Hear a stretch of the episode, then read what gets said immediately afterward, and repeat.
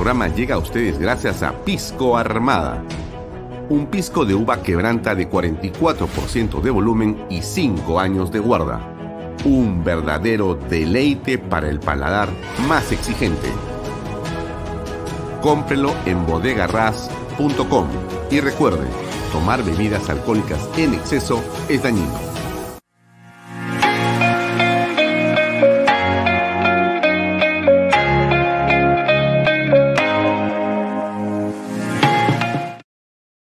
Cumple el sueño de tu casa propia en las Lomas de Yura.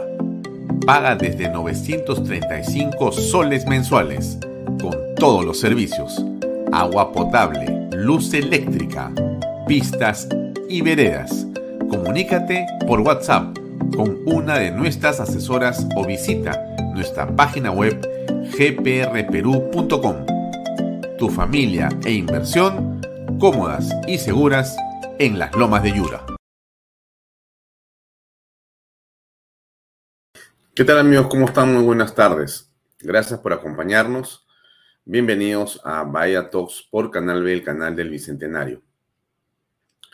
Estamos para acompañarlos y estar con ustedes eh, desde esta hora a las 6 y 31 de la tarde hasta las 8 de la noche. Em, nos puede seguir, como yo siempre le comento, a través de las redes sociales de Alfonso Bahía Herrera, las redes sociales de Canal B, la página web de canalb.pe, em, la aplicación de Canal B. Usted puede entrar a em, Google y también a iStore, Google Play o iStore y descargar la aplicación. Siempre se le enseño y se lo volveré a enseñar ahora. Aquí está en mi teléfono. Ahí tienen ustedes. Ahí se ve bien. Ahí está el botoncito que ya, ya lo descargué y ustedes hacen clic y pueden ver eh, eh, eh, lo que estamos transmitiendo en vivo en este momento, o sea, este programa. Ahí está, si le doy clic, van a ver a eh, lo que estamos transmitiendo en vivo en este momento, o sea, este programa.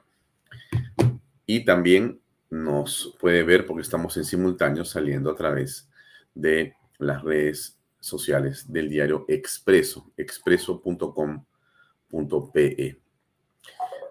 También, por supuesto, eh, estamos eh, saliendo a través eh, de nuestros diversos operadores de cable, tanto a través de Best Cable, Econocable, Cable Más, Yotalan, y esperamos que muy pronto más cables se vayan sumando de manera oficial. De manera oficiosa. Como usted sabe, el Perú es un país que tiene un mundo paralelo, así, así es el país.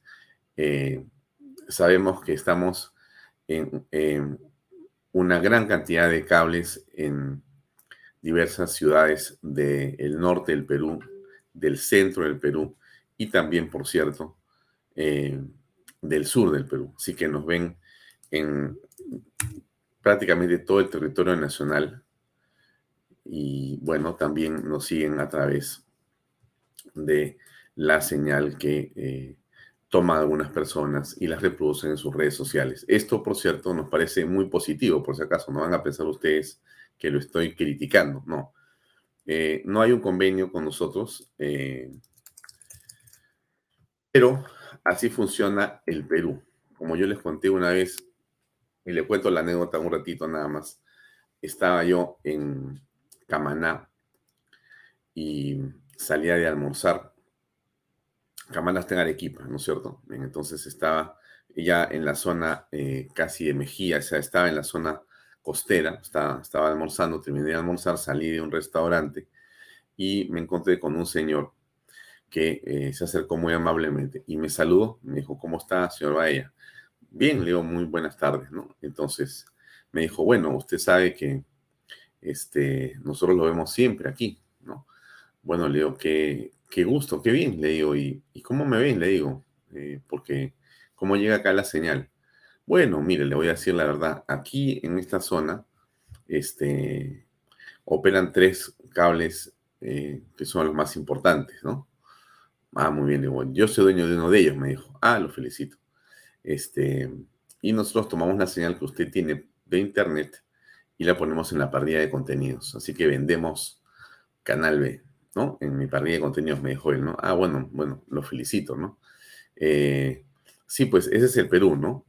¿Qué me voy a sentar a decirle que hay que hacer un, contrato o es eh, la patria, ¿no? Quizá en algún momento haya que arreglar esas cosas, pero en este momento lo que nos interesa a nosotros como Canal B es eh, difundir la señal a todas las, digamos, ciudades, circunscripciones, eh, caseríos del Perú vía cable, vía internet o de cualquier forma. Nuestro deseo es que esta red siga creciendo y el crecimiento, como usted sabe, se da a través del esfuerzo y la colaboración de usted que lo pide, porque usted lo puede pedir a su cable operador, usted lo puede pedir en su barrio, usted puede conectarse en su teléfono celular, usted puede descargar la aplicación que es gratuita, no tiene ni siquiera que poner su nombre, baja solamente su celular, la puede ver ahí, la puede ver en su tablet, la puede ver en su computadora, la puede ver en cualquier momento.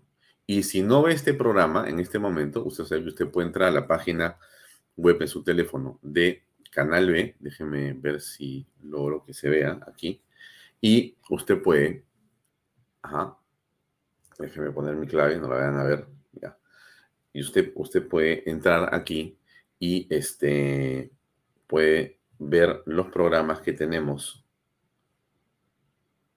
Le da clic a programas y usted va a ver acá todos los programas. Ahí están todos los programas que tenemos nosotros acá. Y puede ver, vaya todos, eh, hablemos de política, información. Puede ver el programa que pasó hace un rato, que fue el de Javier González Olaechea. Eh, un estupendo programa, de paso. Puede ver el programa que vamos a tener ahora, este, Filosofía eh, hasta el hueso. Y puede ver cualquier programa en los que está en la parrilla de contenidos. vamos a ver si se logra ver ahí. Ahí, ahí, ahí que como es un problema de luz y como estamos con croma, a veces es un poco complicado. Pero bueno, lo importante es que usted sí lo puede ver. Ahí está. Entonces, eh, y usted hace clic y ve los programas pasados. Los puede compartir. Inclusive en el caso del programa Bahía Talks, por ejemplo, usted lo tiene en podcast. Quizás alguien más joven que me ve ahora sabe que es un podcast. Es el de audio. Entonces usted puede hacer clic y puede descargar el, en, el, en el botón que dice Vaya Talks, usted se clic ahí y aquí va a encontrar un botón que dice ah, puede escuchar el podcast de Vaya Talks aquí. Así clic en ese botón y se va a ir a un espacio es este que se llama Anchor. Y en Anchor usted tiene todo Vaya Talks, todos los capítulos de Vaya Talks, todos los programas están ahí. Usted le da clic y lo escucha en Spotify, o en Apple eh, Audio o en Google Podcast o en lo que sea. ¿No? Este, todo esto es gratuito, por supuesto, para que usted tenga y esté, y esté informado. Eso es em, un poquito eh, lo que es. Ah, me llegó esto que quería. Espérense un segundo, que me llegó un correo muy importante para Alejandro Peña. Ese productor, ya uno de los productores, ya.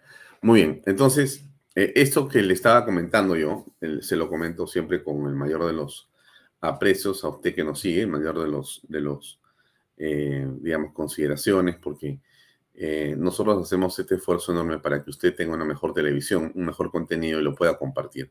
Vaya Talks, Canal B y todos los programas tienen, por cierto, una audiencia importante cuando se emiten, ¿no es cierto? A esta hora, por ejemplo, este programa sale en vivo y hay una cantidad de gente que lo ve pero muchos programas o todos los programas van creciendo después que se han emitido, porque las personas que ven el programa lo usan para sus plataformas y se reproduce por una gran cantidad de personas. La entrevista con el señor Quiabra, por ejemplo, nosotros estimamos que estamos sobre los, eh, digamos, eh, 40 mil personas alcanzadas, más o menos unas eh, 15 mil personas eh, que han interactuado eh, en una de las redes sociales nuestras ha tenido cerca de 5.000, eh, digamos, reproducciones.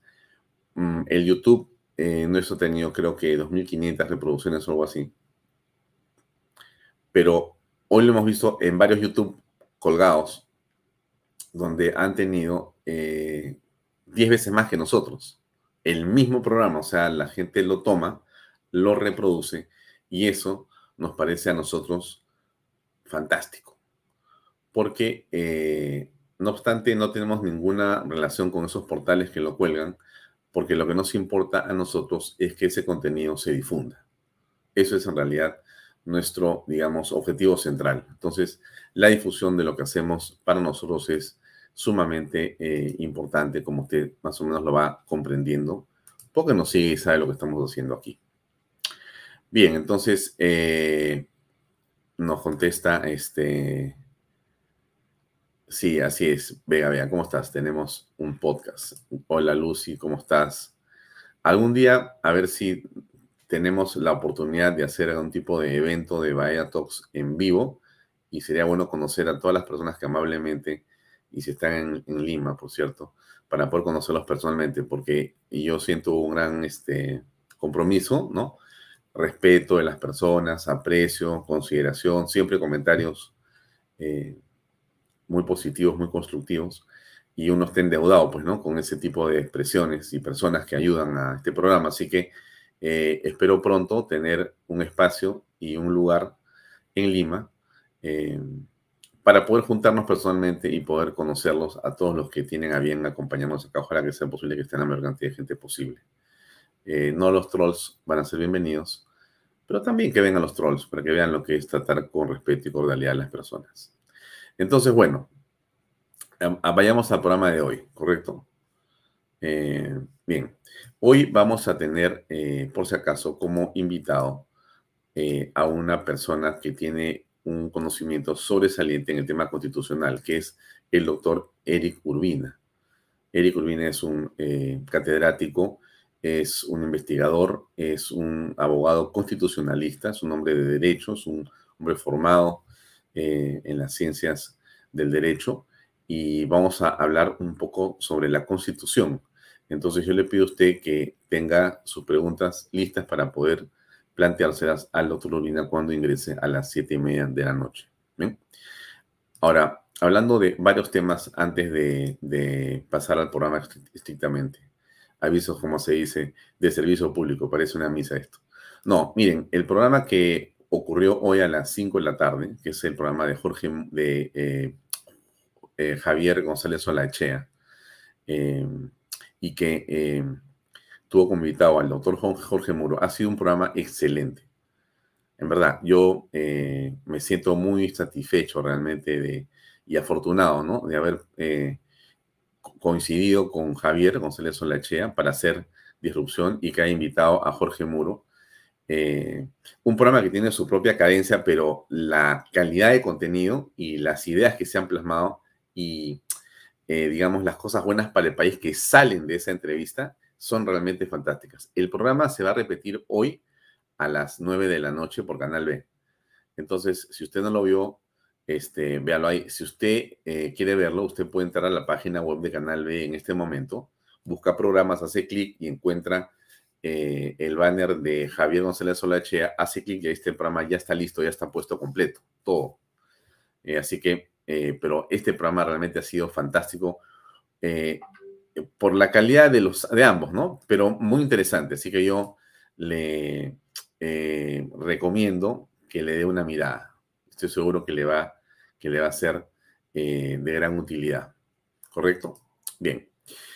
saliendo un poco de este tema em, y hablando que hoy día también a las 7 en punto va a entrar eh, eh, nuestro conductor del programa de las 8, que es eh, Juan Claudio Lechín, con su programa Filosofía al Hueso. Es un programa realmente súper interesante.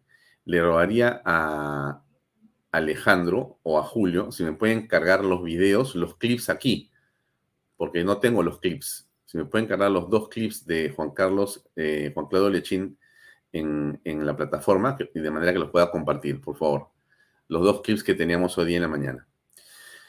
Entonces, este, este programa va a ser estupendo también. Estamos muy contentos y mañana, por supuesto, tenemos la inauguración de otro programa, más que es este con eh, Julio Soporto Carrero. ¿no? Que va a hablar Pavel aquí no solo el tema del agua. Así que estamos en eso, estamos en eso. Tenemos otras cosas más que ya vendrán.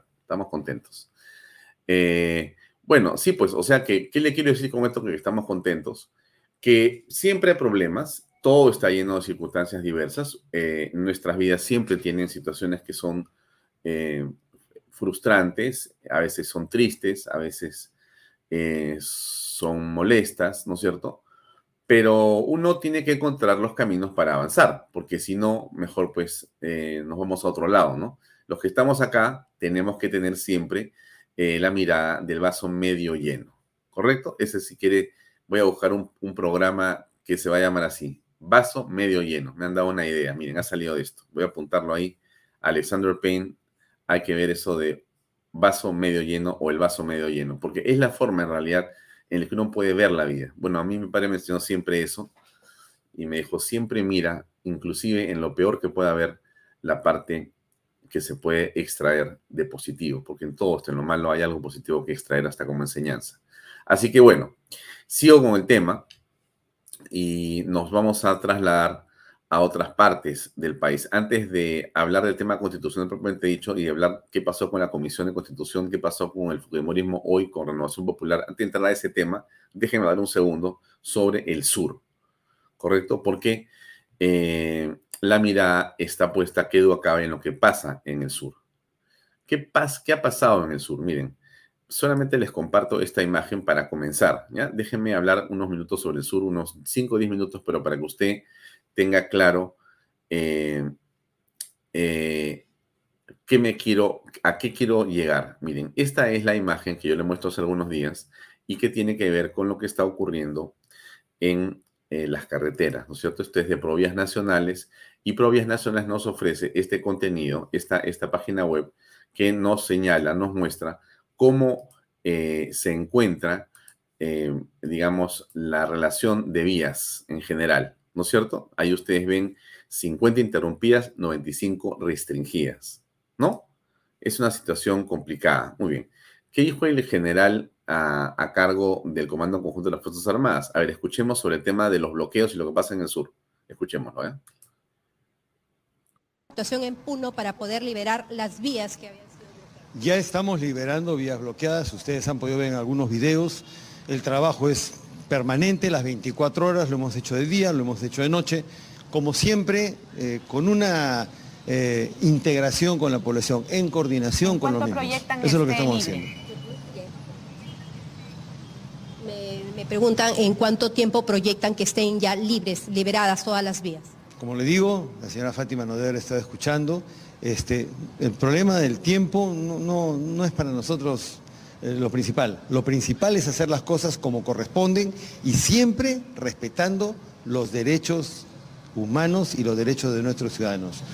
Si terminamos antes de los dos meses, excelente. Si no, el Estado tiene la capacidad de poder ampliar el estado de emergencia. Lo importante, como le digo, es hacer las cosas como corresponden dentro de la norma.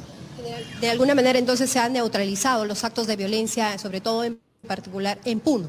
La violencia no es lo normal en un país, entonces lo que debemos evitar nosotros justamente es el enfrentamiento de peruanos contra peruanos. Lo que necesita nuestro país es la unidad nacional.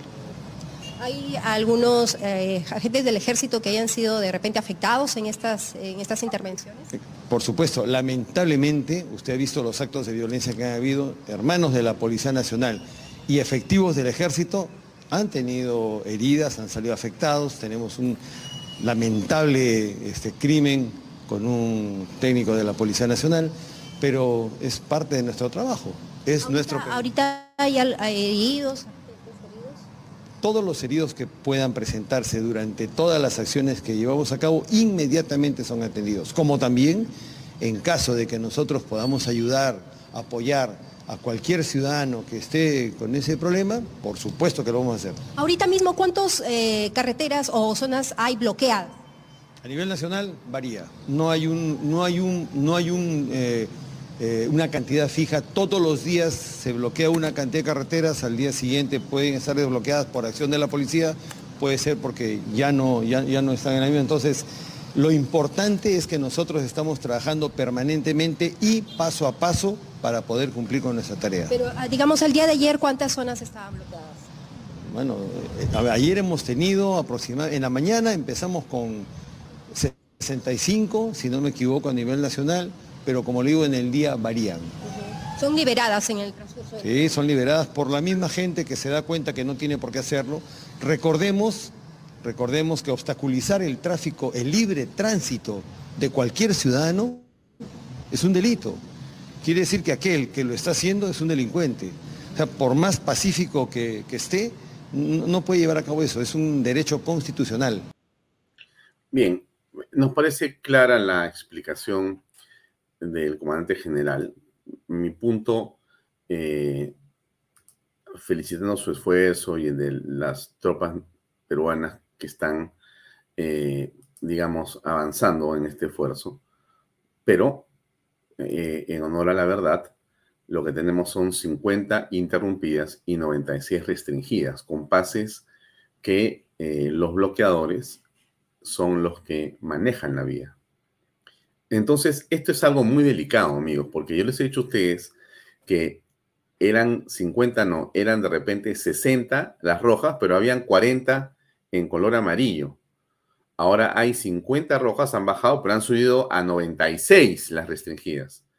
Y estamos viendo nosotros, como le dije yo a usted ayer, que lo que ocurre es que se empiezan a, aparecer como vías o zonas liberadas, donde ya eh, no hay control, sino el control, lejos de ser del Estado, es base que fundamentalmente de quienes han bloqueado las vías.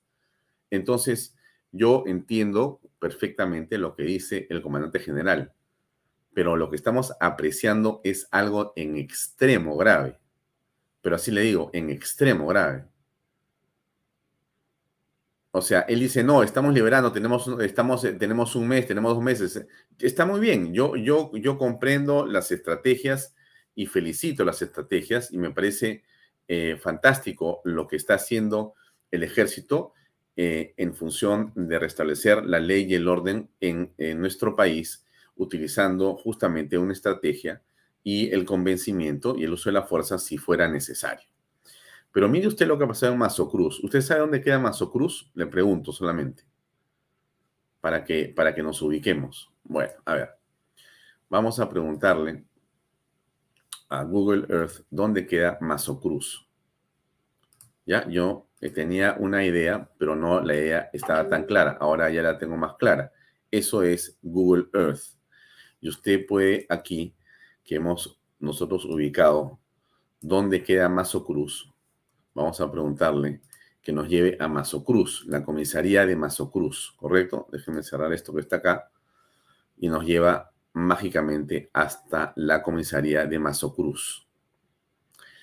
Mazo Cruz, para que usted la tenga totalmente clara, déjeme detener eso y déjeme abrirme un poquitito para que usted vea dónde estamos. Déjeme salir de ahí si usted ya se dio cuenta dónde estamos, usted conoce el Perú, o sea que tampoco me diga que no sabe dónde estamos. Estamos en el sur del Perú, ¿no es cierto? Ahí está, ahí lo ve usted claramente, ¿no es cierto?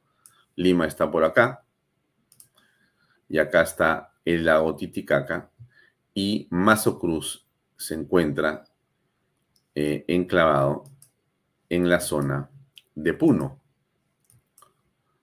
Está más o menos por la zona de desaguadero, hasta ahí, ve usted que dice Mazo Cruz. Ya voy a acercarme más, voy a acercarme más y voy a regresar a que usted vea dónde está la comisaría de Mazo Cruz. Guardamos esto y ahí está la comisaría de Mazo Cruz, ¿correcto? Muy bien. ¿Qué es Mazo Cruz? Para los que no saben. Ah, bueno, Mazo Cruz es un poblado, es una, es una ciudad eh, a ver, acá déjenme cerrar un poquito esto. Eh, estamos, la imagen que usted tiene acá está, a ver, vamos a, la imagen. Esto que está aquí es la comisaría, donde está mi mouse, ¿correcto? Es la comisaría. Estamos más o menos, en la imagen es a 4.200 metros, pero Mazo Cruz está a 3.979 metros de altura, ¿correcto? Muy bien. Ahora, usted mira, oye, va ella, ¿tú estás dando clase de geografía o qué te pasa? No, no, esto no es clase de geografía. Le voy a explicar qué cosa pasa acá. Este, esta, le he puesto la imagen, se lo voy a sacar un poquito más. esto que está aquí, amigos, es la comisaría de Mazocruz. Esto que está aquí en la esquina. Si abro un poquito esto, disculpe usted por mi, mi mouse que estoy un poco sensible. Esta es la plaza de armas de Mazocruz. La iglesia católica Mazocruz. Y aquí está la comisaría de Mazocruz. En la esquina, ¿correcto? Muy bien. Y es una pampa enorme, ¿no? Hay unos vientos helados. En realidad, si yo pongo fotografías de Mazocruz, usted va a ver que los niños juegan con hielo. Porque Mazocruz, cuando hay invierno, es realmente eh, con temperaturas absolutamente inhumanas. Pero ese es el Perú. ¿Ya? Muy bien. Entonces, ya sabe usted dónde está. No era clase de geografía, le quería contar dónde está. Y para que sepa que estamos en una zona donde está completamente eh, bloqueadas las vías. O sea, de las 50, aquí deben haber por lo menos 20 en la zona de Mazo Cruz. Porque así es, pues, así es. No es que me guste o no me guste. Ahí, es, ahí está usted viendo. Esta es la zona de Mazo Cruz. Usted puede contar ahí nomás. 1, 2, 3, 4, 5, 6, 7, 8, 9, 10, 11, 12, 13, 14, 15, 16, 18, 19, 20, 21, 22, 23. Ya, acá hay 30. O sea, en la zona de Puno hay 30 o por lo menos 35 vías bloqueadas. ¿Correcto? Ya. Ahora usted me va a decir, oye, ¿qué tanto contexto? Bueno, escuche usted ahora el video que le quiero poner para que después de este contexto que le he dado, usted vea a qué se enfrentan la Fuerza Armada y la Policía Nacional. Mire. Del ejército, a los miembros del ejército, es por cuanto, señores de la policía, de la comisaría de Mazocruz, el pueblo de Mazocruz, el pueblo soberano, el pueblo constituyente, le pedimos un plazo de 24 horas para que desocupen el territorio del pueblo de Mazocruz. Desde estos momentos se cuenta 24 horas para que desocupen, desaparezcan del pueblo de Mazocruz. Váyanse al lado de la, de la usurpadora presidenta Lina Boluarte. Ahí van a respaldar. El pueblo de Mazocruz no los necesita. La lucha continuará hasta que renuncie esa presidenta usurpadora y se cierre el Congreso de una vez por todas. Porque el pueblo no va a desmayar en esta lucha, señores policías. Quedan comunicados y notificados de forma verbal. Así será. Y así el pueblo lo va a tomar en cuenta. Eso es todo. Gracias. El pueblo unido jamás será vencido. El pueblo unido jamás será vencido. El pueblo unido jamás será vencido. ¡Abajo! ¡Abajo! ¡Abajo! Listo, señores quedan notificados. Caso, con caso contrario, se atenderán a las consecuencias de la decisión del pueblo santarrocino. Gracias, hasta luego. El pueblo unido jamás será vencido. El pueblo unido jamás será vencido. El pueblo unido.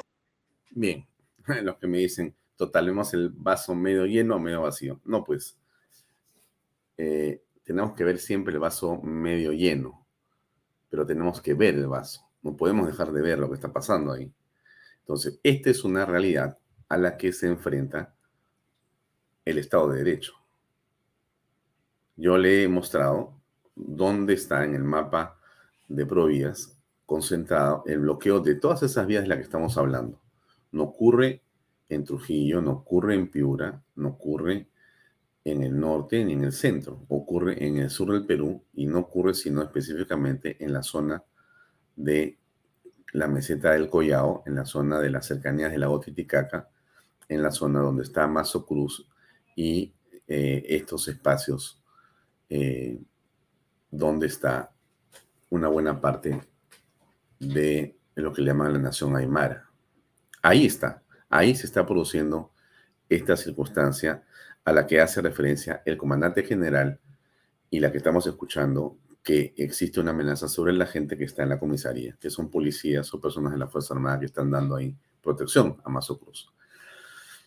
Esa es la realidad a la que se enfrenta la Fuerza Armada. Por eso es que lo pongo, para que usted vea que eh, cuando ayer buscamos la velocidad, cuando buscamos la velocidad y decimos dónde está la Fuerza Armada que no lo hace a la velocidad de ICA, tratamos de encontrar explicaciones. Mazo Cruz está en una zona donde tú no puedes movilizar así nomás, pues, los 2.000 hombres que llevaste a Ica.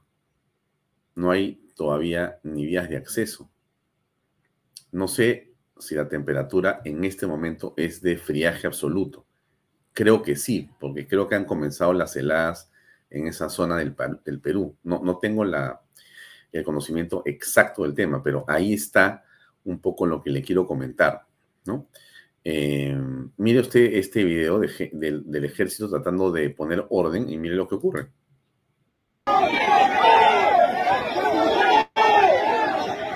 ¡Que retírese, militares!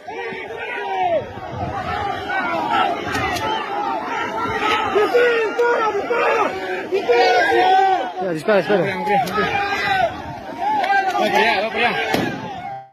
Va para allá, va para allá.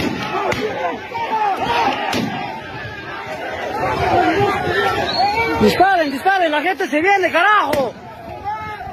La gente se va a venir más. Disparen, mierda. Ya, váyase, váyase. Que no soy militar, soy militar. Carajo.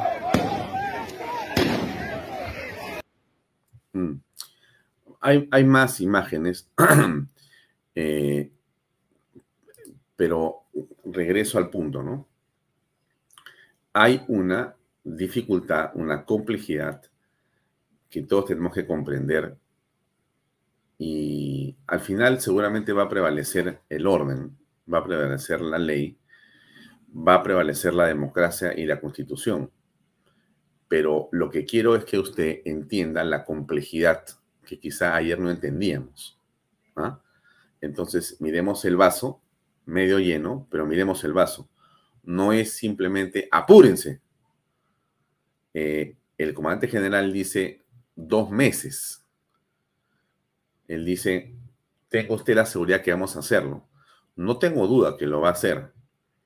Eh, entonces, eh, veo más bien complejidad, veo dificultad y frente a eso, lo que también aprecio y apreciamos es que existe eh, de parte de ciertos medios y de parte de, digamos, la, eh, digamos, fuerza parlamentaria ultraizquierdista, eh, todo el deseo de convertir cualquier circunstancia en hechos que sean escandalosos y que imputen a la policía y Fuerza Armada cualquier tipo de circunstancia para agraviarla.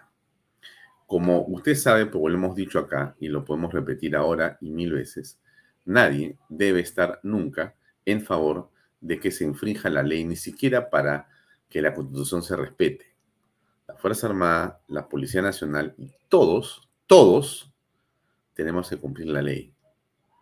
Pero hay que tener mucho cuidado cuando se habla de esto, porque lo que no se puede es caer en manos de estos fascinerosos y de esta gente que lo que hace es violentar, violentar verbalmente y después acompaña de eso y lo hace físicamente para justamente eh, diezmar la estabilidad que en el Perú todos queremos. Evidentemente, a estas alturas, Dina Boluarte es la presidenta del Perú, como yo se lo he dicho a usted, como usted me lo ha dicho a mí también acá y como muchos peruanos creemos, hay muchas eh, dudas en torno a cuáles podrían ser los verdaderos intereses de la señora Boluarte. En ese sentido, tenemos eh, el legítimo derecho de sospechar por las razones que todos conocemos. Pero, y sin embargo, también es cierto de que, y lo digo también como lo explicaba a, anoche cuando hablábamos con unos amigos y decíamos, antes estábamos con Castillo mal y recontra mal. Ahora estamos con Boluarte mal, pero por lo menos hay una luz de esperanza que con Castillo era imposible. Eso quiere decir que somos eh, dinistas o partidarios de Boluarte bajo ninguna circunstancia, amigos. Nada. Cero. Lo que le estoy diciendo es, hay que empujar el carro de la institucionalidad, de la constitucionalidad y del imperio de la ley. Eso es lo que tenemos que hacer. Miren, abracémonos a la Constitución de la República, abracémonos a la Carta Magna y empujemos las cosas en la dirección que manda esa Carta Magna. Esa es, desde mi punto de vista, la tabla de salvación, que es obviamente exactamente el discurso contrario al que tienen personas que están equivocadas, cuando no tienen intereses diversos que lo que quieren es destruir el país. Porque justamente es la constitución del 93 la que se convierte en el obstáculo y en el muro que les impide avanzar en sus designios de tomar el Estado y servirse para él por décadas, porque lo que buscan estos comunistoides, estos social confusos y estos arribistas de la izquierda, junto con los caviares que los acompañan, básicamente es vivir de la teta del Estado. Así de simple. Entonces, usted como yo, que lo que queremos es vivir en paz y que nos dejen trabajar, ¿no es cierto?, en libertad y progresar y avanzar en el país y tener un Estado pequeño pero eficiente, necesitamos que la gente en el Estado sea absolutamente correcta, profesional y capaz. Bien, estoy esperando a Juan Claudio Lechín porque había quedado en ingresar, pero algo le ha pasado. Eh, habíamos quedado en conversar cinco minutos. Eh, pero ya entrará. En fin, en todo caso, ese era el punto al que me refería. Le pongo un par de videos de Lechín y después quiero tocar lo que pasó en el Congreso y después hablamos con y Curvina. Estos son parte de los clips de Juan Claudio Lechín. Ahí va mueran los ricos. Cuando Ocasio Cortés, hoy vamos a hablar sobre abajo los ricos, mueran los ricos. Cuando Ocasio Cortés y Fidel Castro y todos y, Hitler acusaba a los ricos, ¿cuál era el propósito? El propósito fundamental era sacarlos. Si yo ataco a los ricos es para sacarlo, por la promesa de mejorar las sociedades. En los verdaderos hechos, ¿qué pasaba? sacabas a los ricos y se ponían ellos.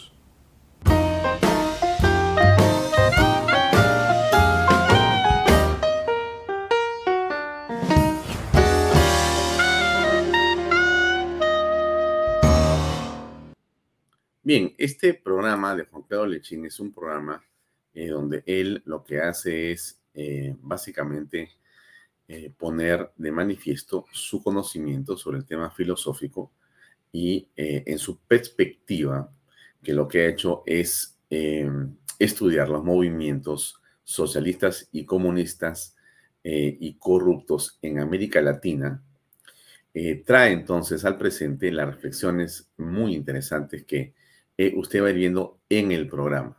¿no? un clip más de Juan Claudio Lechín. Bajo los ricos, mueran los ricos. Hoy vamos a hablar sobre abajo los ricos, mueran los ricos. En líneas generales estamos hablando del rico como el hombre que trabaja. Es un revolucionario que asalta el Estado y se agarra todo el país, el ejército, la policía, todos los bienes, las tierras. Un rico no, no, ese es un revolucionario. Estos revolucionarios no solamente se apoderan del dinero, Fidel Castro tenía 200.000 hombres armados. Tenía tanques, aviones, asesinos, infiltrados, la capacidad de acometer, de comprar voluntades humanas. No la tenía ni Rockefeller ni la tiene Bill Gates. Ellos tienen plata.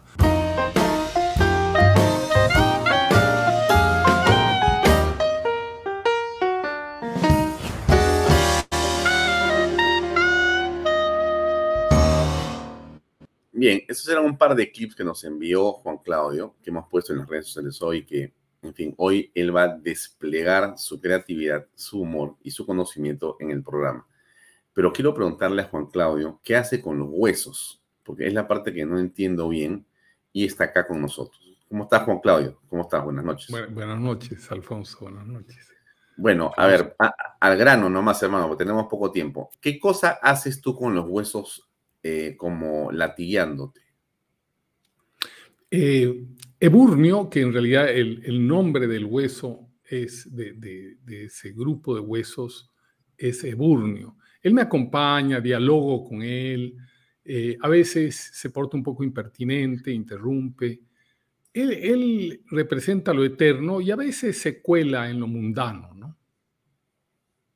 Bueno, y entonces eh, tu metáfora eh, ósea, ¿qué significa?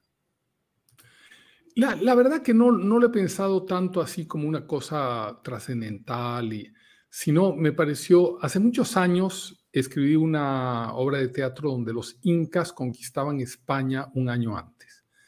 Y Fernando el Católico, traumatizado por esta conquista inca, tenía un esqueleto que lo iba desmontando a medida que pasaba la obra de teatro.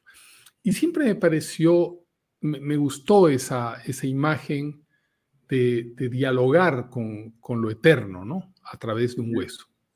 Y por eso aproveché la presencia de Burnio, que estaba rondando en mi casa, y me lo llamé al programa.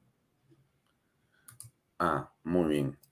Eh, el primer programa que sale después de Vaya Talks el día de hoy en vivo, ¿de qué se trata?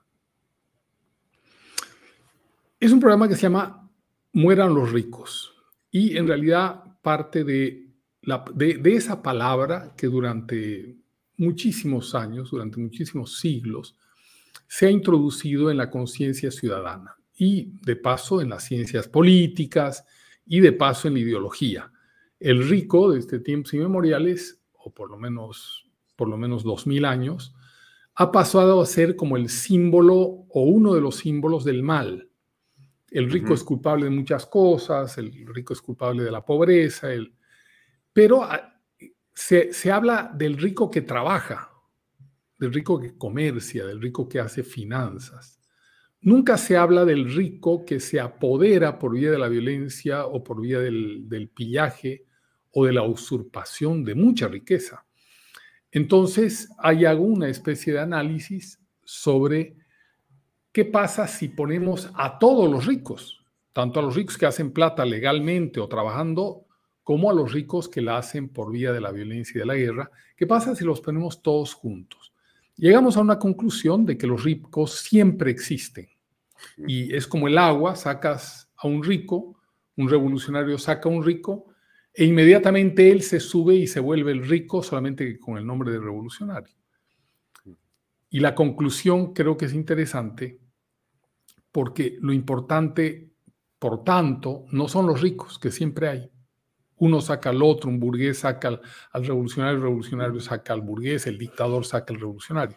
Lo importante son los pobres. ¿Qué pasa con los pobres en los sistemas políticos? Y ahí hay que ponerle atención al sistema político, porque hablamos del capitalismo y odiamos el capitalismo y es el lugar donde los pobres mejor han estado en la historia de la humanidad. Entonces, eh, ahí un poco va ese, este programa que van a ver esta noche. Muy bien. Te deseo mucho éxito y. Gracias. Gracias a ti, gracias al canal. Ah, un gusto y un que nos acompañe. Un gran abrazo. Muy amable, un abrazo fuerte. Gracias. Gracias. Bien, amigos, Juan Pedro Lechín, esta noche a las 8 en punto en Filosofía al Hueso. Se lo recomiendo, realmente se va a divertir y va a aprender, que también es importante, por supuesto, para todos los efectos. Miren, volamos por lo siguiente en la ciudad de Lima. E, e, esta imagen no la quiero perder, se la pongo ya un ratito. Mire. pone piedras. Que no se pone piedras. ¿Cómo va a poner piedras? En Pacífica jamás vas a lograr. tiene que haber vandalismo, tiene que haber muerte aquí en Tacna. ¿Qué tienes, caballero? ¿Cómo va a decir eso, señor? ¿Cómo puedes pensar muerte? ¿Qué estás enfermo? Entonces hay que grabarle y hay que denunciarle que vaya y que le lleven preso. ¿Cómo va a pensar eso? Exacto, está muy equivocado.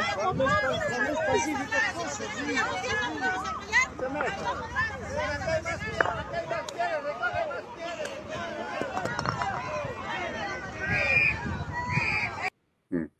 Bueno, ve qué es lo que estamos viendo, ¿no es cierto? Acá, o sea, aquí tenemos el espíritu de Sirit Bazán, ¿no es cierto? El espíritu de Sirit Bazán. La violencia, la marcha pacífica no genera ningún cambio. Ergo, hay que generar muertes para que se produzca cambio. Lo que dice el Señor, eso es el problema de los políticos irresponsables en nuestra patria. cuando un político es irresponsable y es capaz de decir barbaridades, le voy a explicar algo que me enseñaron a mí de chiquito y esto es lo que pasa, mire.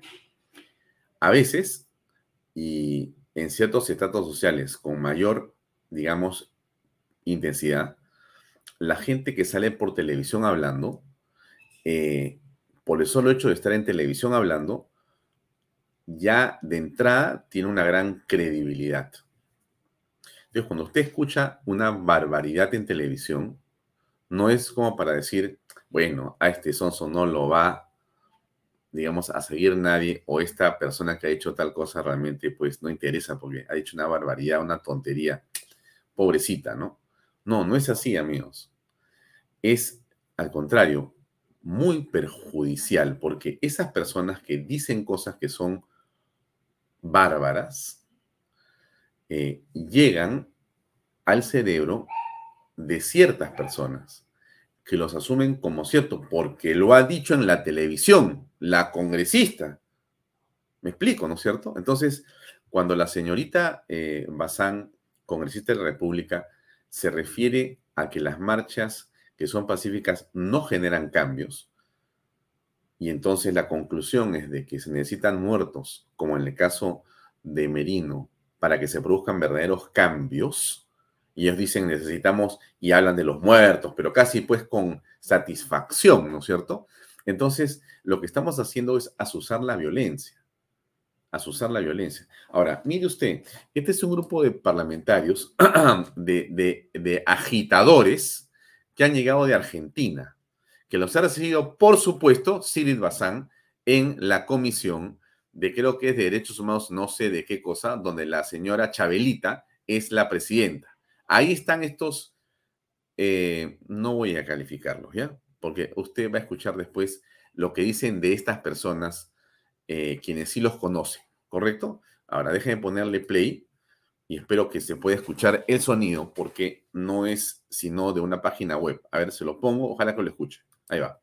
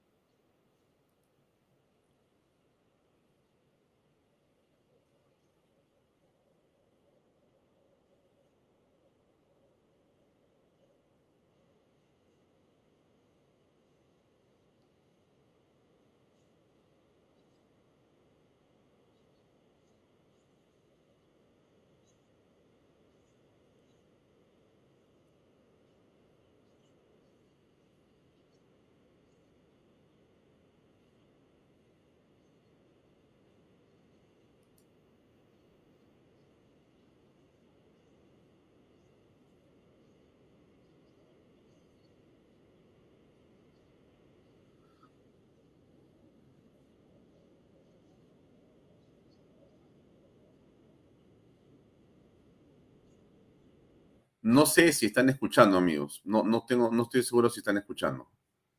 No, no se escucha, me dicen. No hay audio. Ya, ok, no, no se preocupe. Entonces, miren, estos señores, se la hago corta para pasar a otro tema.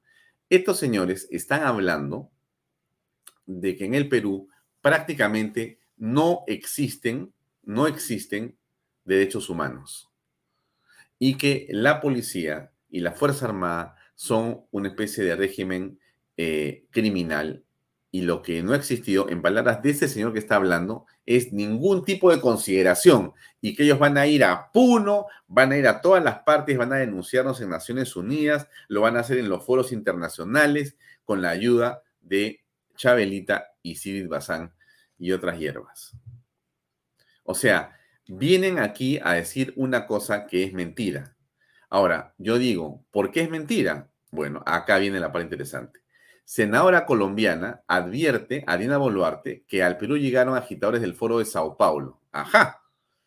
Y entonces la senadora colombiana, María Fernanda Cabal, advirtió a la presidenta Boluarte a través de una carta la presencia en Lima de un grupo que finge ser derechos humanos, pero que provocó el estallido social en abril del 21 en el país norteño, en Colombia. Me, me está siguiendo, estimado mío, que ve este programa. Y aquí está la carta, aquí está la carta. Y le dice, le escribo con carácter de urgencia para advertirle sobre una falsa organización de derechos humanos autodenominada Misión de Solidaridad Internacional y Derechos Humanos, compuesta por agitadores profesionales argentinos que se encuentran actualmente en el Perú con los fines de apoyar las protestas vandálicas y de desestabilizar las instituciones democráticas. ¿Qué más dice la carta? Por acá dice. Aquí está. Los miembros de esta delegación no son defensores de los derechos humanos, sino dirigentes políticos vinculados a la vicepresidenta argentina Cristina Kirchner, al líder cocalero boliviano Evo Morales, al Foro de Sao Paulo y al Grupo de Puebla. Todos los rojos. Ahora ya sabe de qué se trata lo que hace la señora Sidi Bazán con el dinero de todos. Ahí está. Feliz de la vida, tomando mate de coca. Se para este gordito que está ahí, el gordito que está acá, se va caminando, porque ya no aguanta, está aburrido, se va caminando y se trae, ahorita lo va a ver usted que se para, y se va a traer su mate de coca y se pasa tomando mate de coca toda la reunión. Esto es lo que hacen, esto es lo que están haciendo, esto es lo que se está permitiendo. Y esto es lo que yo me pregunto si la señora Boluarte y su equipo de inteligencia saben al detalle que esto es así. Porque es una extrema gravedad que nos encontremos en una situación según la cual estos dirigentes, entre comillas, que son básicamente subversivos, vienen al Perú a soliviantar, a provocar y a continuar echándole más leña al fútbol cuando lo que queremos los peruanos es ley orden para lograr la paz, para que vuelva la confianza, para que vuelva la inversión y para que sigamos trabajando y encontremos el camino del desarrollo que todos anhelamos. No queremos argentinos mentirosos. No queremos personas que violentan a nuestros hermanos peruanos. Todas las sangres y razas y nacionalidades son siempre bienvenidas al Perú bolivianos, chilenos, argentinos, todos somos hermanos latinoamericanos, pero nunca personas que vienen aquí a generar discordia, a generar violencia y a buscar la sin razón para continuar en el estado de eh, inseguridad en el que estamos en el país. Yo me imagino que eh, la señora eh, Boluarte debe estar al tanto de esto yo me imagino que algún congresista estará al tanto de esto. La eh, señora Norma Yarro, que es tan puntual, estoy seguro que debe estar tomando ya cartas en las no, si no lo ha hecho ya, igual que el almirante Cueto o algún otro miembro del Congreso, como el, congresista Muñante, u otros más, porque son muy efectivos y no aguantan pulgas. Esto es inaceptable, amigos. Así le digo, inaceptable. Y lo estamos viendo y lo estamos viviendo con esta tira de, eh, eh, para mí, sinvergüenzas, que vienen acá a querer sorprender a los peruanos con un discurso, bueno, el que tienen pues en Argentina, un país que ha sido justamente canibalizado y destruido por estas huestes, las huestes del Foro de Sao Paulo, los toma mate, y todo el discurso que está acá, mañana voy a buscar el video para ponérselo para que usted lo escuche, ¿ya? A ver si le pedimos a, Julio del equipo de producción que mañana, por favor, le estoy copiando el enlace, este video. Eh, ¿Dónde está Julio? Que no te veo en el WhatsApp, acá está. Ya, Julio, el favor, mañana me pasas ese video para que usted lo escuche. ¿Ya? Y vamos a ver si ubicamos mañana a alguien del Congreso para que opine sobre este asunto a nosotros nos parece realmente de última que estemos en esta situación con estas personas. Pero yo, mi, punto está en que quiero que usted se dé cuenta de en medio de qué estamos. En medio de qué estamos. Yo a usted lo he copiado en el Facebook y también en el YouTube, el enlace de ese video correcto, para que usted lo tenga. Mañana lo voy a poner acá para, para comentarlo, pero ya está ahí. Entonces, ¿cuál es el punto al que yo me refiero? En que estamos en una situación como esta y es inaceptable que esto esté sucediendo sin la reacción de la fiscalía, porque vienen a promover violencia del Poder Ejecutivo en la, eh, digamos, persona de los ministros de Estado, eh, del Congreso, en la persona de la, eh, digamos, bloque democrático. ¿Dónde están? O sea, pasa delante tuyo, pero con una pompa declarando para los medios barbaridad y media. Porque, y ya, dicho sea de paso, no quieren hablar de Cuba ni de Venezuela, porque claro, de eso no se puede conversar. Tú puedes hablar de Perú, de, Perú puedes hablar todo el día, pero anda, pregúntales qué piensan de la democracia en Venezuela o en Cuba. Ah, ah, ah, se atoran y, se ponen como loquitos. No puede ser, pues, ¿no? Bien, entonces, dicho esto, eh, vamos a terminar con este asunto antes que entre el doctor Urbina. Miren, la bancada de Fuerza Popular eh, dijo que volvió a poner y se juntó con la izquierda radical para proponer entonces nuevamente el calendario de elecciones. No obstante, ya se había votado, otra vez aparecieron, yo la verdad que a estas alturas, con todo eh, el respeto que le tengo al Fujimorismo, eh, a Alberto Fujimori y a Keiko Fujimori, no entiendo, y a muchas personas que están en el Fujimori, dicho sea de paso, mucho aprecio y respeto.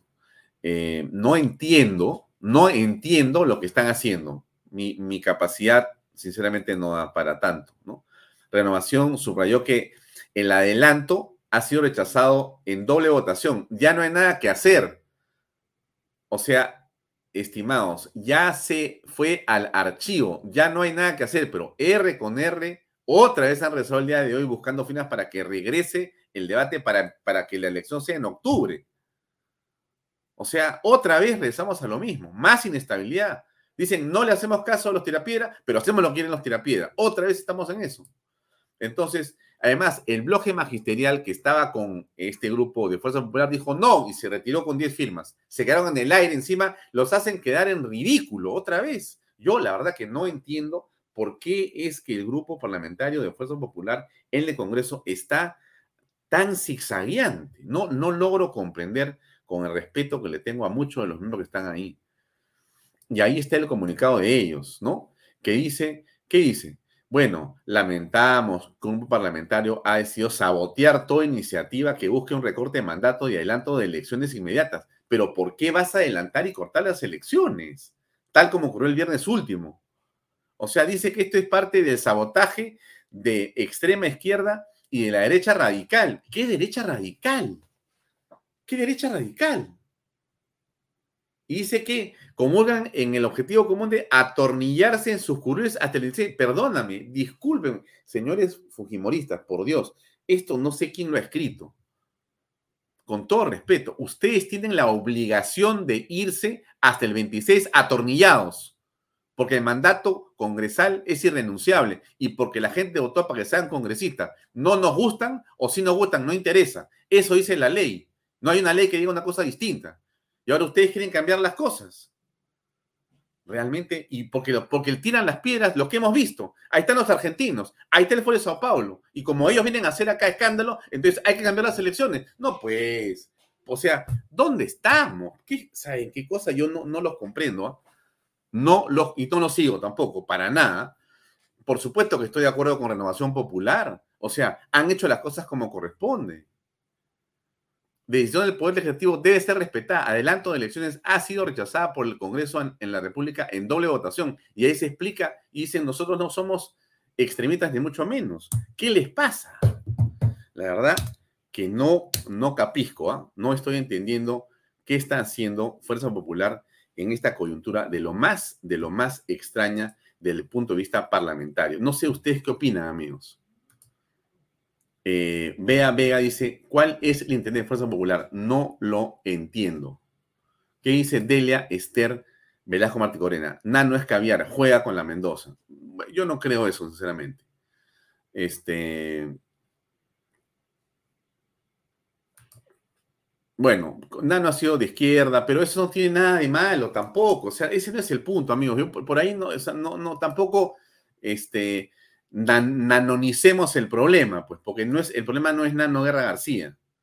Acá hay una bancada que está tomando decisiones corporativamente, colegiadamente. La bancada tiene una dirección política que no se entiende.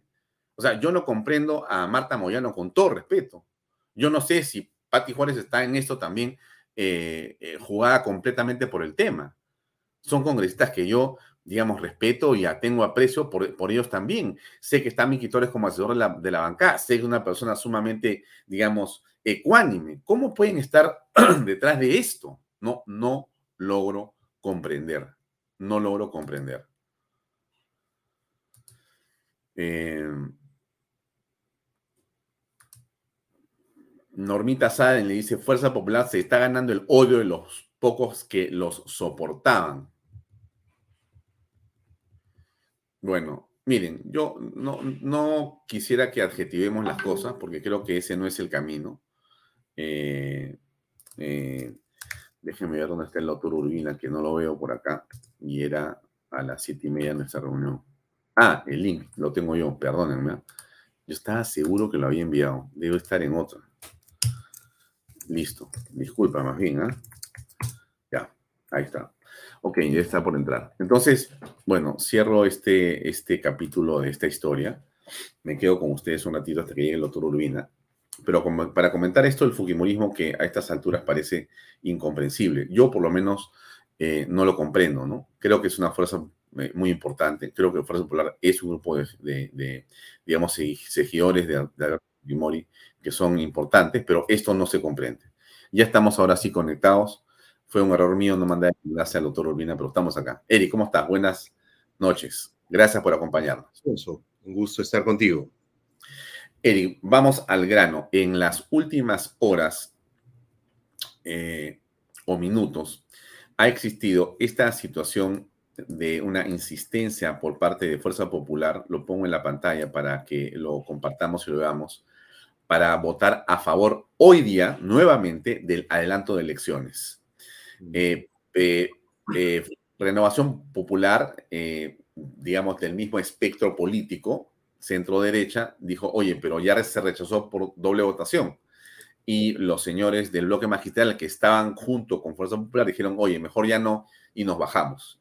Y ya se perdió y se desinfló. Y bueno, viene la guerra de comunicados, uno le dicen a unos ultraderecha, en fin, bueno, ¿cuál es tu opinión, este, Eric, en relación a esta situación del adelanto de elecciones?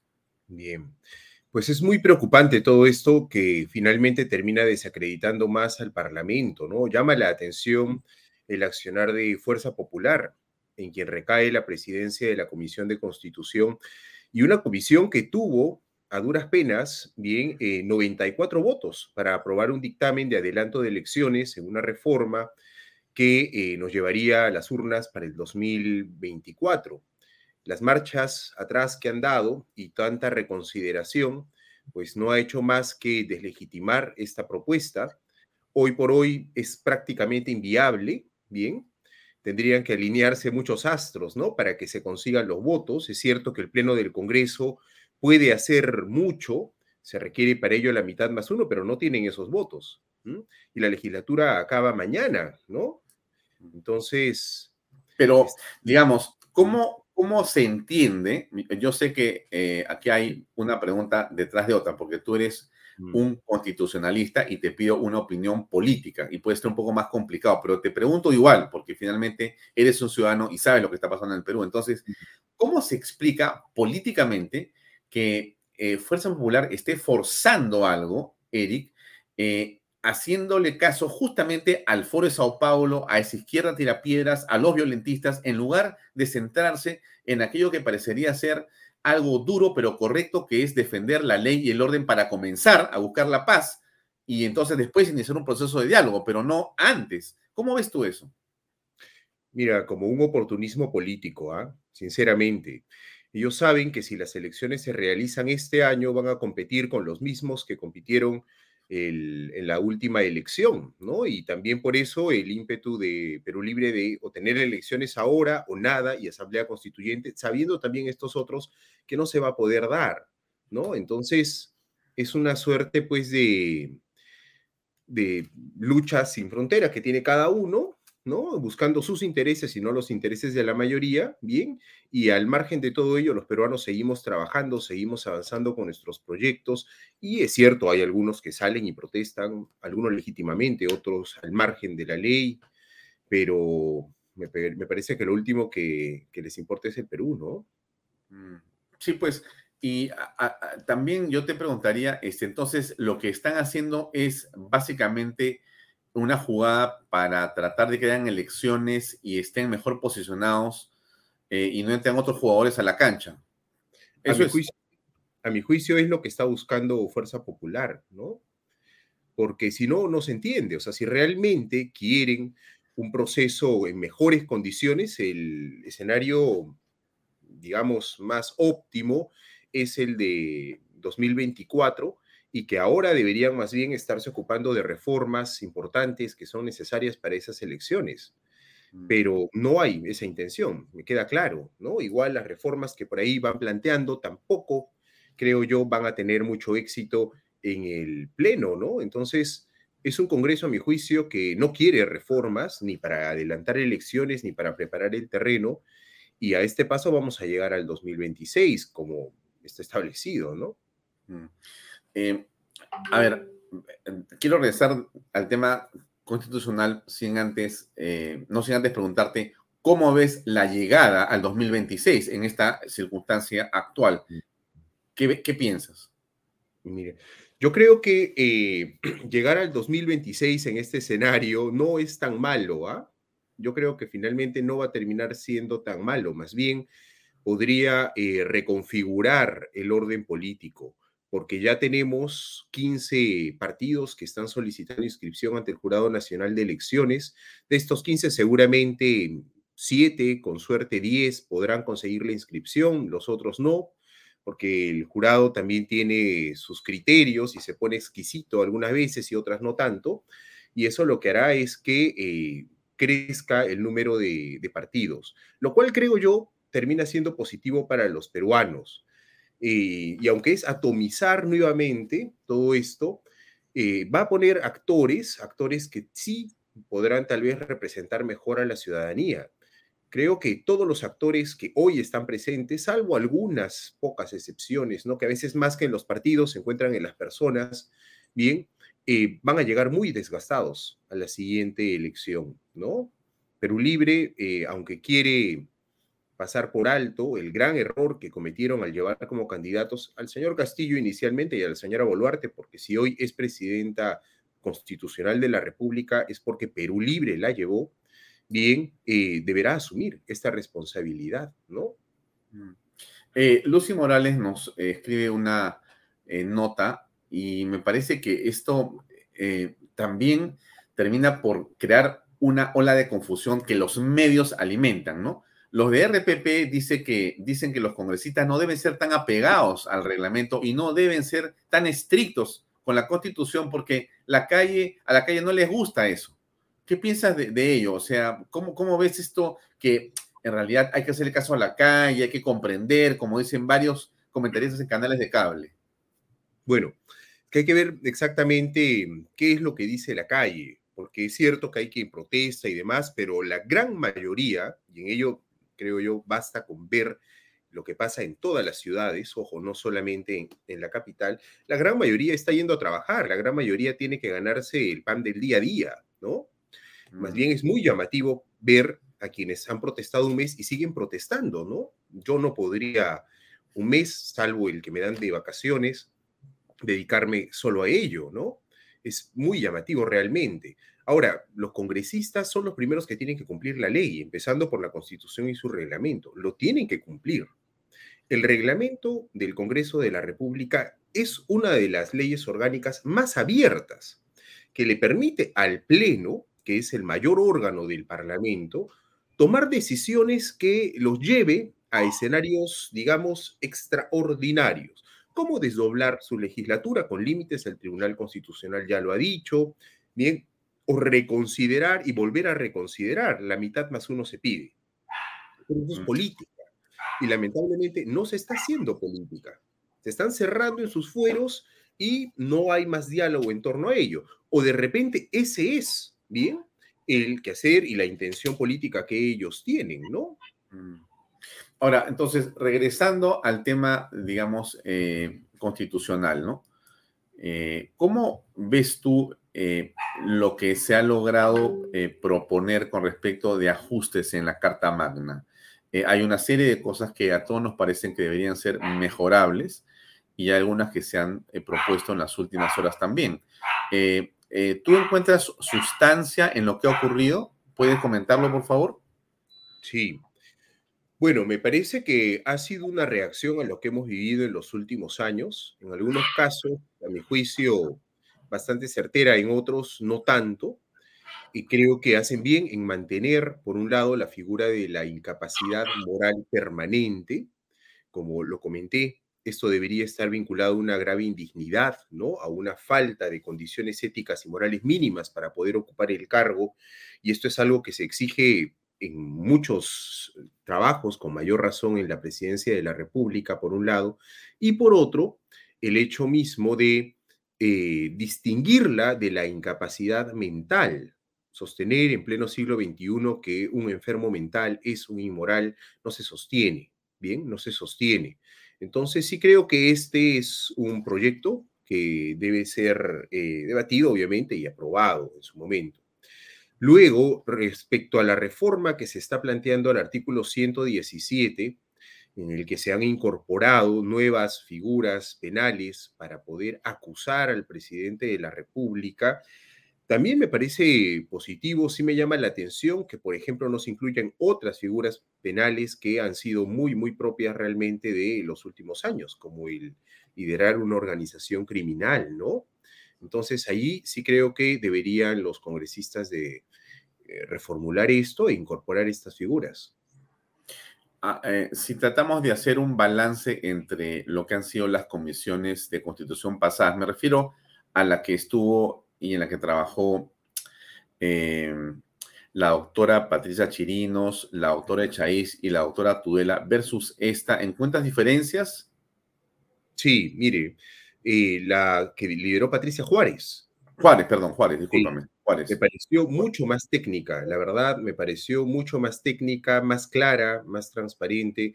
En este caso ha habido algunos giros que me han llamado mucho la atención, ¿no? Especialmente el relativo al adelanto de elecciones, ¿no? Que incluso ha terminado generando un cisma en el propio partido del señor Guerra García, ¿no?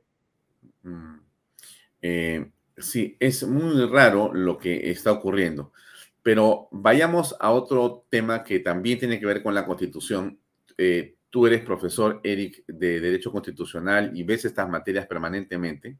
La pregunta es, eh, hemos escuchado en varios medios a congresistas de la República eh, que se expresan en torno a cambios constitucionales, a asambleas constituyentes y demás sin haber leído la Constitución y sin comprender en lo más mínimo lo que dice ninguno de los artículos a los que ellos se refieren como intención de ser cambiados. Entonces, eh, realmente, eh, ¿qué, eh, digamos, sentimiento te genera algo así en padres de la patria, en personas que están, digamos, y tienen la, la potestad de votar y de cambiar las cosas porque la ley lo manda?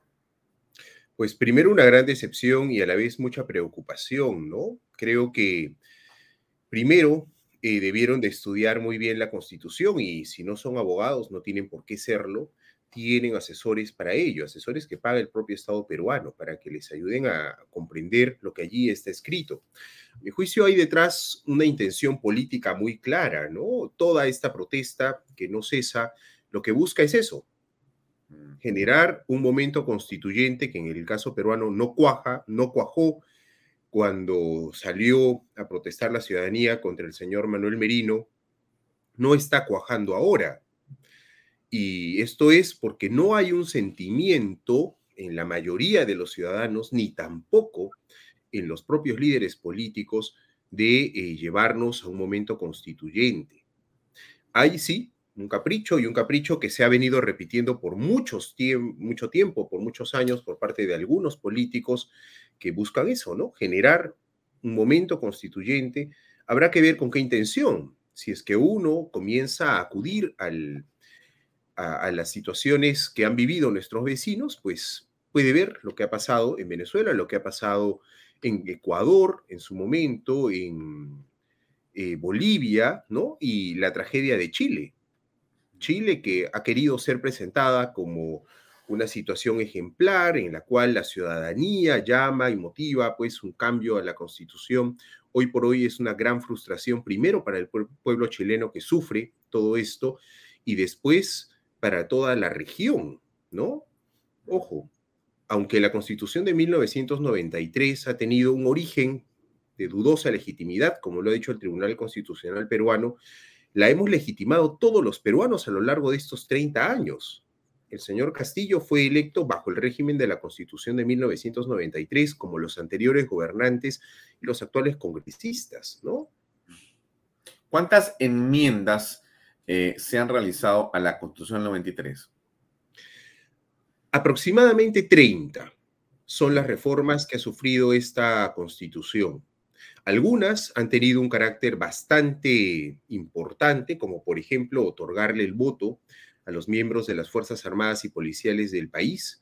El capítulo de descentralización, que en su momento fue recibido con mucho aplauso, con mucha eh, ilusión, y que más bien merece ser revisado, porque ya hemos visto que la descentralización en el país ha sido un fracaso rotundo. Bien, y hay otros que se han ido incorporando de manera progresiva, como la eliminación de eh, la inmunidad parlamentaria, eliminar la, la, reelección congresal, entre otros que ahora mismo, creo yo, nos están pasando factura. Es que esto, lamentablemente, no ha sido, pues, producto de una reforma orgánica bien pensada, sino más bien producto de la calentura del momento, de la coyuntura que ha llevado a dar una respuesta más política que jurídica. En el año 2000 se conformó una comisión revisora de las bases de la Constitución bastante plural y que llevó una propuesta al Congreso, no todo lo que se propuso se aprobó bien, y yo creo, y esto es algo que el propio ministro de Justicia también lo comentaba, se podría dar ahora, ¿no? Se podría dar ahora. Si hay algunas cosas que cambiar, muy bien, que las plantee, el Parlamento y que se discutan de manera técnica y finalmente se verá si se aprueba o no. El convocar o en todo caso ilusionar a la ciudadanía con una asamblea constituyente es engañar vilmente a la población, ¿no? Porque se dice que con una nueva constitución va a cambiar eh, la realidad de los peruanos, se acabará la desigualdad, tendremos mejor educación y todo eso es una gran mentira, ¿no? Ahora, se habla, y, y has mencionado, Eric, el momento constituyente. Eh, pero ¿de quién es la responsabilidad en realidad de explicar este, la importancia de la Constitución? Eh, ¿Por, ¿Por, qué es que el Estado no eh, difunde de manera mucho más certera a través de campañas publicitarias, a través de campañas de comunicación? ¿Por qué es que existe tanta ignorancia sobre un tema tan importante que al final de cuentas termina siendo el centro de una manipulación grosera contra el Estado mismo? Sí. Bueno, yo creo que ha habido algunas eh, reformas en el sistema educativo, especialmente en los últimos años, que han hecho pues que ya nos enseñe, ¿no? Derecho constitucional o civismo mínimo en los colegios. Aún yo llevé educación cívica. Y allí recuerdo que leíamos la constitución y nos enseñaban por lo menos lo básico, ¿no? Hoy sé que esto ya nos enseña en los colegios. Y lo sé porque cuando después dicto cursos en estudios generales vinculados a la materia, pues me encuentro con personas o estudiantes que no tienen idea, ¿no? De qué es lo que dice la Constitución, etcétera. Y esto es un, un gran error por parte del Estado mismo, ¿no? que debería de ser prontamente resuelto. Entiendo que el presidente del Consejo de Ministros ha dicho que se va a retornar a la educación cívica, ojalá que sea pronto, ¿no? Y a la vez que se enseñe no solo el texto tal cual está vigente, sino las consecuencias de lo que ello trae, ¿no? Porque la Constitución, es cierto, es un texto escrito en blanco y negro y demás, pero genera consecuencias. Consecuencias que van a ser, por un lado, vividas y afrontadas por los ciudadanos, pero ejecutadas finalmente por los gobernantes. Por ejemplo, la Constitución reconoce que todos los ciudadanos tenemos derecho a la educación, no como se ha dicho y se repite muchas veces que la educación es un servicio. Es un servicio, pero ¿por qué? Porque atiende a un derecho que tenemos todos los ciudadanos y tenemos el derecho a una educación de calidad. Si es que esto no se da bien, para todos los peruanos no es porque la constitución no lo diga, sino porque los gobernantes lamentablemente no han podido cumplir con su deber, que es hacer eh, viable lo que la constitución manda, ¿no? Preguntas concretas del público van en la siguiente, eh, digamos, esquema, ¿no? Es eh, la doctora Dina Boluarte es presidenta o presidente por sucesión constitucional, ¿no es cierto? la pregunta es, si ella renunciara, doctor Urbina, si ella renunciara y dijera hasta aquí nomás porque ya no deseo continuar siendo presidenta del Perú por razones políticas, eh, exactamente qué debería ocurrir eh, en el país. ¿Cuál es el camino siguiente? Bueno, según manda la Constitución, lo siguiente es que el señor Williams asuma la presidencia de la República. Así está establecido claramente, ¿no? Y la convocatoria de elecciones, ¿qué cosa pasa ahí? ¿Cuánto tiempo? El. ¿qué, pasa con, las, con el proceso político? La Constitución dice que convoca elecciones inmediatamente. Bien, estas elecciones inmediatas se ha entendido que deberían realizarse en cuatro meses, pero en el marco de la legislación anterior, que no tenía eh, primarias y demás. Hoy probablemente sea un poco más, ¿no? Eh, bueno, pero ¿y eso eh, cómo se adapta justamente a las circunstancias en las que estamos? Porque el propio Williams tiene por delante más o menos unos cuatro meses más de ejercicio parlamentario como presidente del Congreso. Eh, en realidad se produce una situación un poco difícil de comprender si Williams, por decirlo, pasa a ser presidente de la República, eh, ¿Qué pasa con el nuevo presidente del Congreso cuando ocurra en julio eh, esa sucesión también constitucional? ¿Sería ese el presidente de la República también o William se mantendría? Bien, muy buena pregunta, porque esto nos va a llevar a un parlamentarismo, porque ya hay una ley que especifica que el presidente de la República en caso no exista primer y segundo vicepresidente y tenga que asumir el presidente del Congreso, no pierde su condición de congresista y de presidente de la mesa directiva del Congreso. Si es que hoy renunciara la señora Boluarte, asume el señor Williams y la señora Moyano asume la presidencia del Congreso de la República. Hasta el 26 de julio, en que se vuelve a elegir una nueva mesa directiva. Quien asuma la presidencia de esa nueva mesa directiva se encargaría de la presidencia de la República. El que asuma. Podría el señor Williams presentarse a una reelección. Podría no hacerlo y el Congreso elegir a otra persona. Y esa nueva persona es quien se encargaría de la presidencia de la República y entraríamos prácticamente en un parlamentarismo pleno, ¿no? Mm. ¿Y, cómo aprecias tú a el Perú eh, en un parlamentarismo y no en un balance de poderes como el que supuestamente tenemos ahora. Sí. Hay dos escenarios, ¿ah? o nos volvemos Italia, ¿no? o seguimos siendo el Perú. Yo creo que seguiremos siendo el Perú, ¿no? En Italia lo normal es la inestabilidad política y hay un presidente que se mantiene, ¿bien? Y genera esa estabilidad mínima para que el país avance. Inglaterra nunca seremos, ¿no? en el caso peruano yo creo que va a generar una incertidumbre total, porque para poder censurar a la mesa directiva del Congreso se basta con la mayoría o la mitad más uno de los votos. Entonces, el nuevo presidente de la mesa directiva que asume la presidencia de la República podría ser removido ya no con 87, que es lo que se pedía para una vacancia, sino con 66. Y esto podría llevar que en un año podamos tener pues muchos presidentes, ¿no? Ya no quiero lanzar una cifra, pero esto generaría muchísimo más inestabilidad y en el Perú, el presidente de la República, además de jefe de Estado, es jefe de gobierno. No tenemos esa separación que sí sucede en los regímenes parlamentarios, donde hay un jefe de Estado que permanece, mientras que los jefes de gobierno pueden ir cambiando de una manera más ágil.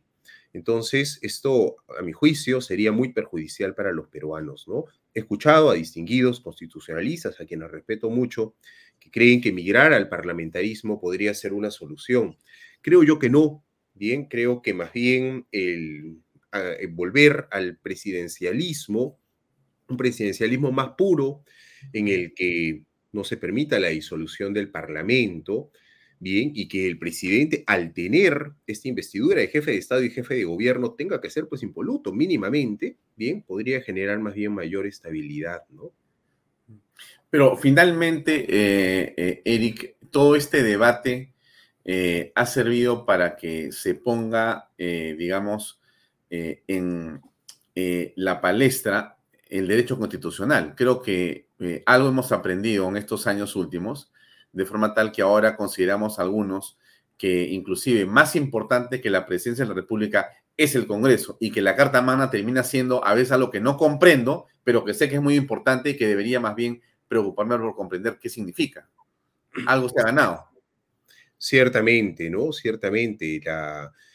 Es nuestro salvaconducto, es nuestra garantía, la Constitución, ¿no? Si hoy por hoy aún vivimos en un régimen democrático, algunos lo han calificado de otra manera, bien, pero la constitución ha prevalecido, bien, también ha sido por el esfuerzo de los peruanos y porque mal que bien las instituciones se han respetado, ¿no? Mm, muy bien. Eh, doctor Urbina, muchísimas gracias por su tiempo y por su conocimiento en esta noche. Muy amable. Gracias por acompañarnos. Gracias, Alfonso. Buenas noches. Buenas noches.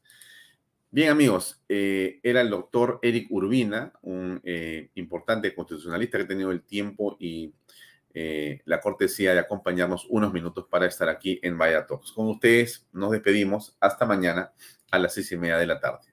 Muchas gracias por estar acá. No se olvide que viene Filosofía al Hueso con Juan Pedro Lechín. Buenas noches. Este programa llega a ustedes gracias a Pisco Armada un pisco de uva quebranta de 44% de volumen y 5 años de guarda. Un verdadero deleite para el paladar más exigente. Cómprelo en bodegarras.com y recuerde, tomar bebidas alcohólicas en exceso es dañino.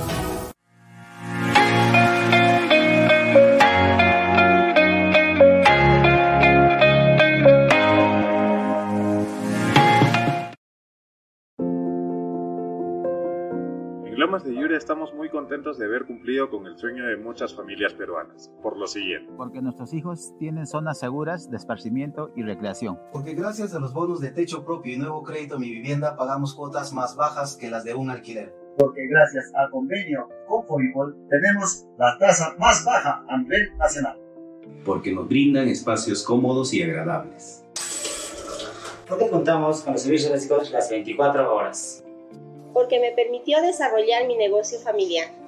Así como estas y otras familias, los invitamos a que ustedes también formen parte de nuestro proyecto Las Lomas de Yura.